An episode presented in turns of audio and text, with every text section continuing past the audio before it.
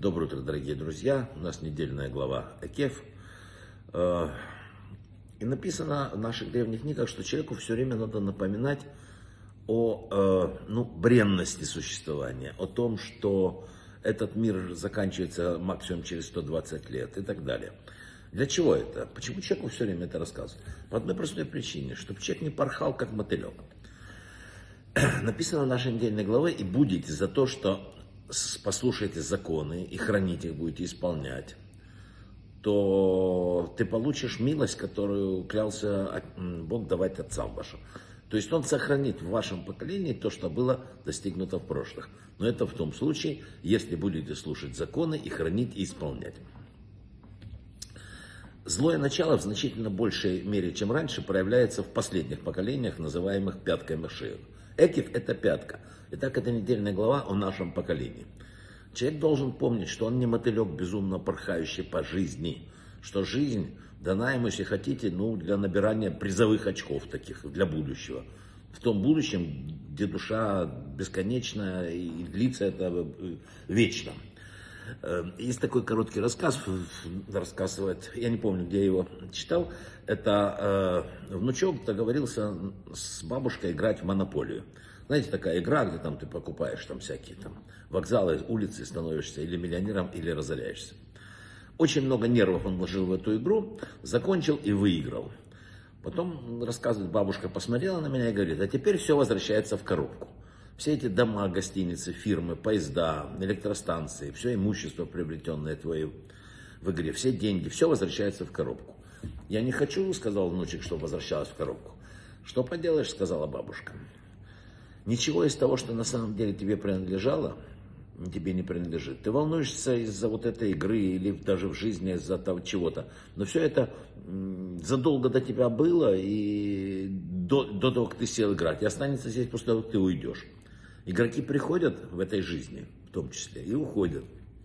Но все каждый раз возвращается в коробку. Машины, звание, одежда, портфель, квартира, недвижимость, даже тело человека. Тогда понял, говорит, что так оно и есть. Все, что я использую, накоплю, соберу, вернется в коробку, и я потеряю все это. Не такой уж большой выигрыш после всех приложений усилий.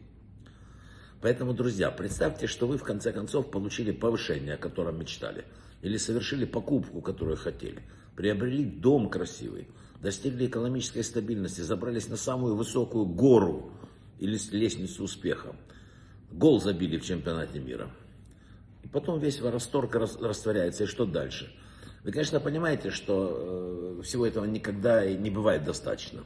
Тогда вам приходится задать себе один единственный вопрос – что же на самом деле в жизни человека важно? В чем смысл этой жизни?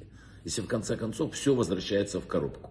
Мы собираем, копим, покупаем, вкладываем, день и ночь там не спим, нервничаем, создаем себе уютный, качественный мир.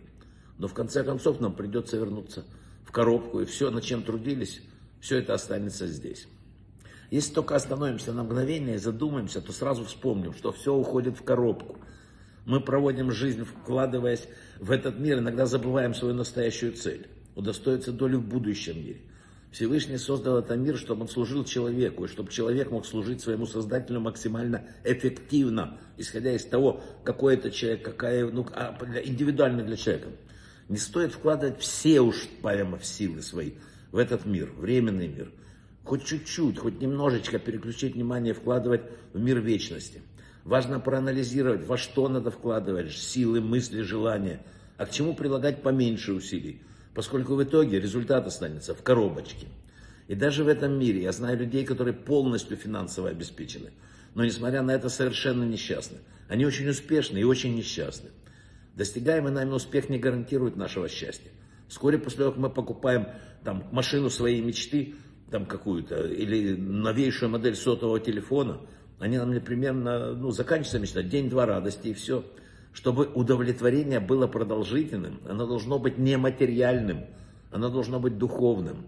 Материальное удовольствие имеет предел и размер. Например, ты любишь колбасу, но дали тебе 100-метровую балку колбасы. Сколько ты с нее съешь? В духовном наоборот, там нет предела.